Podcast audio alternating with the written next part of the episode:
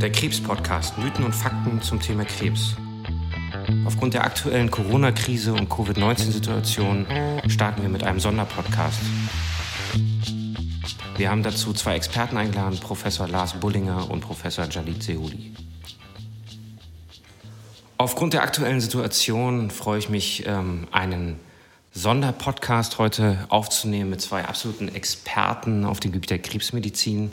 Das ist einmal der Professor Bullinger, internistischer Onkologe, und der Professor Sehuli, Gynäkologe und Gynäko-Onkologe, spezialisiert auf Krebsbehandlung.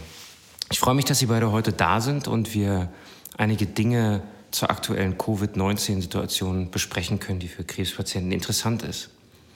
Meine erste Frage ist, wie schätzen Sie beide die aktuelle Situation ein für Krebspatienten? Ja, ähm, freut mich, dass ich mit dabei sein darf hier.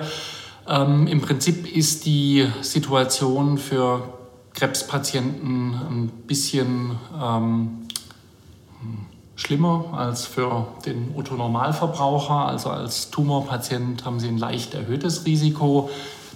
Ich würde es jetzt aber auch nicht nennenswert höher einschätzen, als die Patienten zum Beispiel das Risiko haben, wenn eine Influenza-Epidemie umgeht. Mhm. Okay.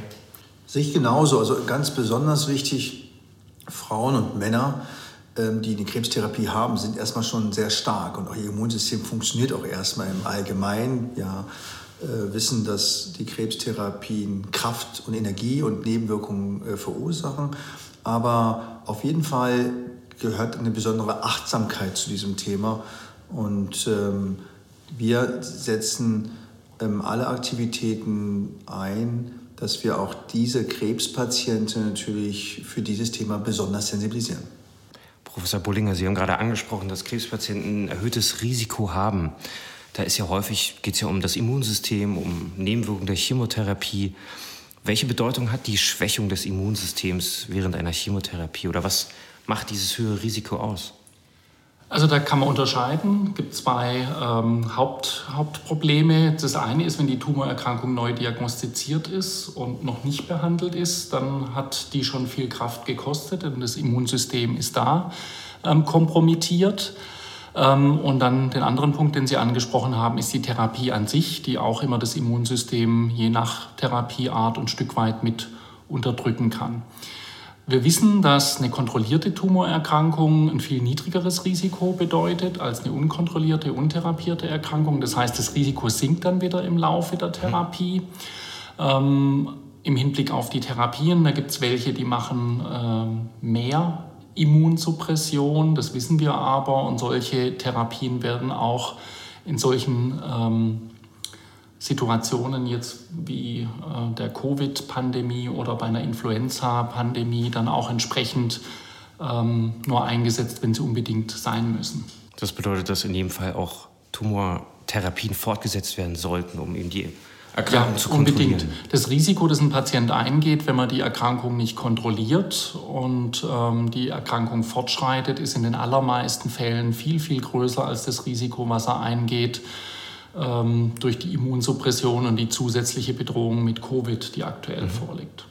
Professor Sihuli, Sie sind äh, spezialisiert auf gynäkologische Tumorerkrankungen, wo viel Operationen gemacht werden. Gilt das gleiche auch für Operationen? Haben die auch, hat das auch einen Einfluss auf das Immunsystem? Und würden Sie empfehlen oder wie, wie gehen Sie aktuell damit um? Werden alle Therapien, Operationen fortgesetzt?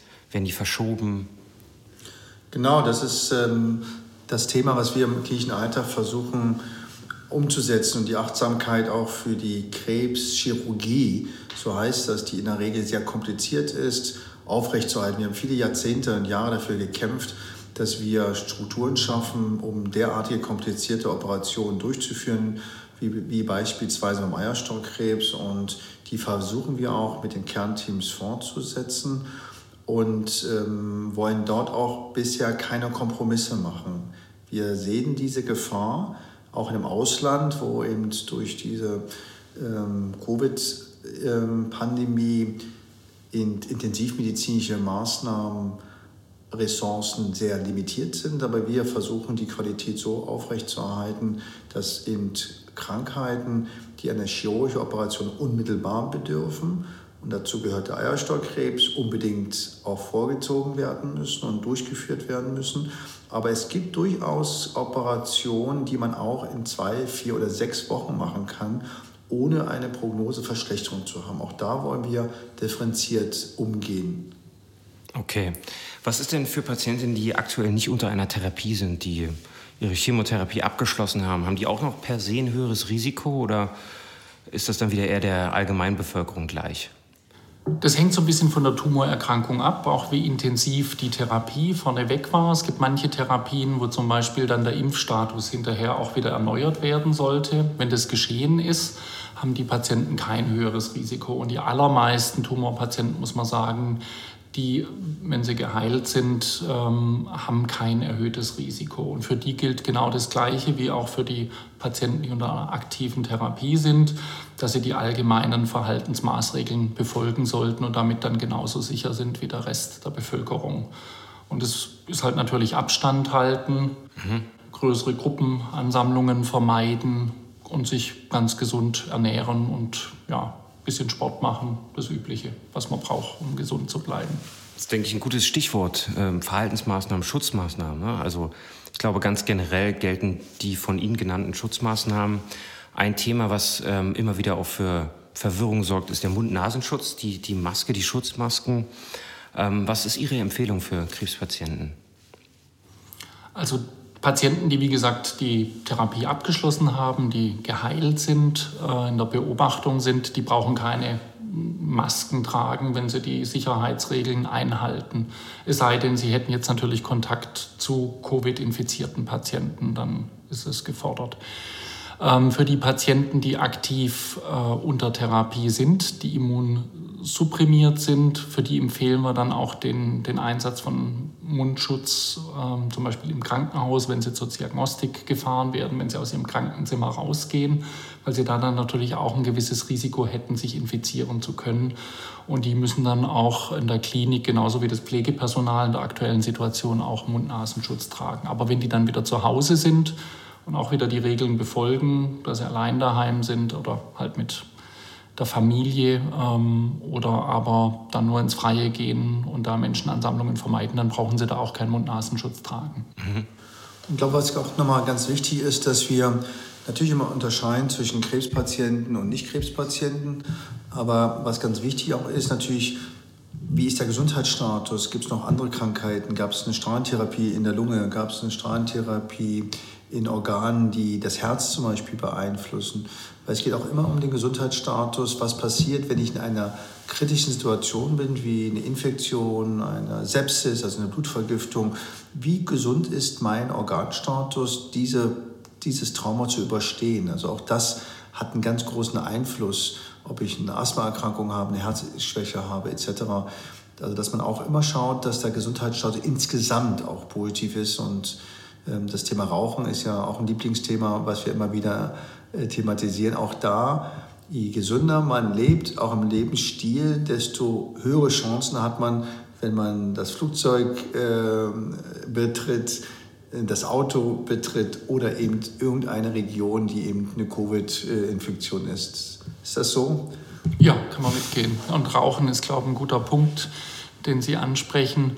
Ähm, wenn man eine Infektion hat, sollte man Rauchen auf jeden Fall unterlassen, weil das ist einer der Faktoren, die gezeigt hat, dass es dann ähm, schwerwiegender verlaufen kann, die Erkrankung. Also Rauchen aufhören in der Situation aktuell ist, glaube ich, nicht verkehrt.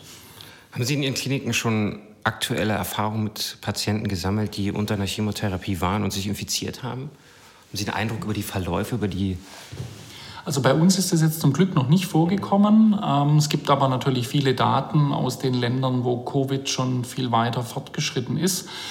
Da sieht man, wie gesagt, genau das Gleiche wie bei den Influenza-infizierten Chemotherapiepatienten, die wir leider auch jedes Jahr immer wieder haben, dass bei denen schon die Infektion dann, wenn sie wirklich gerade unter einer Therapie sind, ähm, aggressiver verlaufen kann, als wenn man natürlich gesund ist und gerade keine Chemotherapie, keine Tumorerkrankung hat.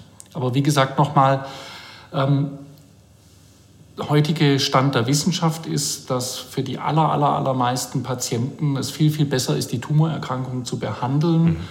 ähm, als durch übertriebene Vorsichtsmaßnahmen oder unnötige Unterbrechungen der Therapie praktisch ein Fortschreiten der Tumorerkrankung zu gefährden oder ein Rückfall der Tumorerkrankung, was für den einzelnen Patienten ein viel, viel höheres Risiko darstellt. Mhm.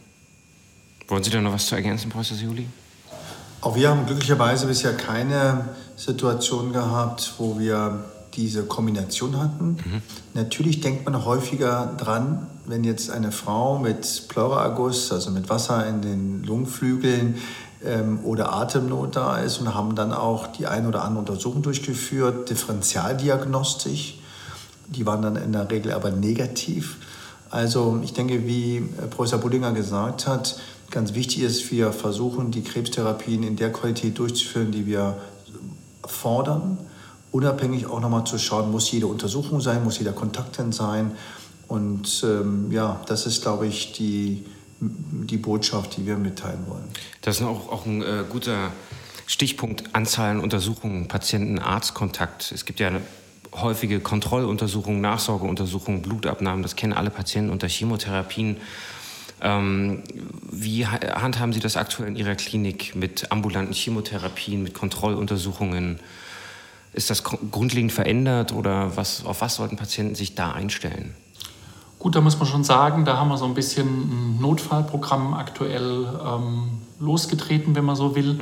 Ähm, einfach weil, klar, die Anzahl der Patienten, die im Wartezimmer zusammensitzen, natürlich das Risiko erhöhen könnte, dass sich jemand bei jemand anderen ansteckt. Das heißt, da gibt es aber viele Tumorerkrankungen, äh, die man zum Beispiel vierteljährlich, halbjährlich äh, nachsorgt, wo man aber gut auch mal einen Monat schieben kann. Und jetzt schieben wir halt alles, was geht und dadurch kann man das Programm ganz gut ausdünnen und das Risiko für den Einzelnen ähm, herabsetzen. Aber die Patienten, die zum Beispiel wöchentlich eine Blutkontrolle brauchen, weil sie gerade unter der Therapie sind, die kriegen die natürlich weiterhin.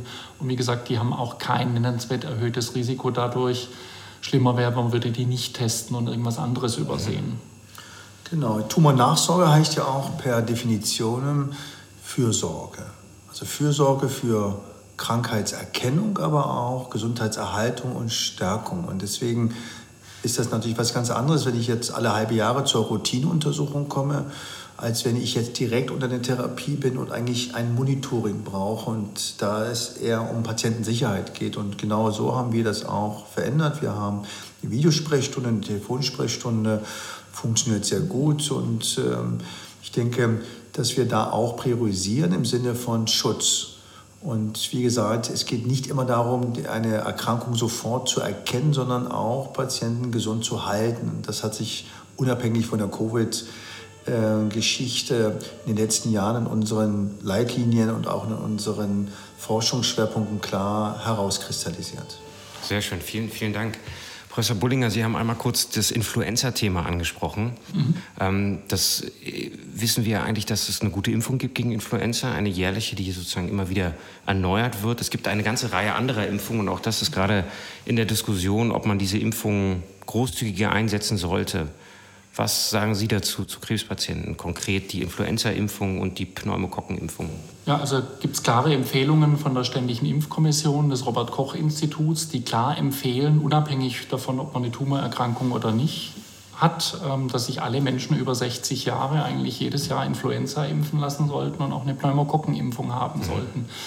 Leider ist es nicht so gang und gäbe. Ja, und dementsprechend hat man leider auch jedes Jahr sehr, sehr viele Tote durch Influenza zu verzeichnen in der Hochrisikogruppe. Was ist da so eine, so eine Richtzahl, wenn man das jetzt auch mit den aktuellen Corona-Zahlen so ein bisschen ins Verhältnis setzen kann? Wie viele Patienten sterben jährlich an der Influenza?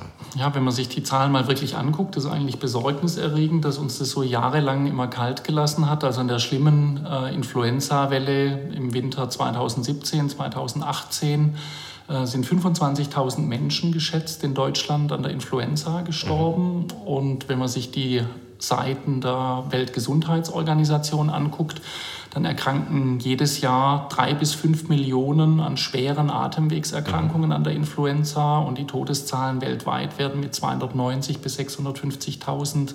Toten pro Jahr geschätzt. Und das, obwohl wir einen Impfstoff haben und den sollte man einfach langfristig in Deutschland einfach auch besser einsetzen. Okay. Und die Pneumokokkenimpfung, die ist ja jetzt nicht so ganz bekannt. Ähm, was können Sie dazu sagen? Was ist das überhaupt für eine Impfung und wer sollte die jetzt bekommen? So wie Professor Buddinger schon gesagt hat, also die Empfehlung ist ja ab 60 mhm. und bei chronisch Erkrankten, mhm. die Zuckerkranke und die sonst äh, eine, Anti, eine hohe Rheumatherapie gerade bekommen beispielsweise. Und das ist auch unsere Empfehlung. Mhm. Und gerade jetzt hat man ja auch manchmal die Sorge, was kann ich denn Sinnvolles tun? Das ist eine allgemeine Empfehlung, die wir auch unseren Patienten mitgeben. Wer macht diese Impfung? Wo können die Patienten sich die Impfung abholen? Das macht eigentlich jeder Hausarzt normalerweise, Internisten, Niedergelassene oder aber natürlich auch wir in der Klinik. Mhm. Zum Schluss habe ich noch eine persönliche Frage an, an Sie beide. Wie handeln Sie das im Alltag, ganz privat? Sie sind ja nun in der Klinik aktiv. Ähm, welche Schutzmaßnahmen machen Sie, treffen Sie ganz persönlich? Also nachdem meine Gym jetzt zugemacht hat, habe ich mein Fahrrad wieder aus dem Keller geholt und ich fahre mit dem Fahrrad zur Arbeit, dass ich wenig ein bisschen Sport habe. Sehr gut. Ich habe ja mir den Fuß gebrochen vor einem halben Jahr und war leider wieder gezwungen, den Fahrstuhl zu nehmen. Den nehme ich zurzeit nicht mehr, trotzdem äh, mein Fuß noch nicht komplett ausgeheilt ist. Ansonsten bleibt das äh, früh in die Klinik, spät raus und äh, schnell zur Familie. Alles klar, vielen Dank ähm, an Sie beide für die Statements und für das interessante Gespräch. Danke. Ja, vielen Dank. Danke auch. Wir freuen uns auf die nächste Folge. Weitere Informationen finden Sie auch in unseren Show Notes.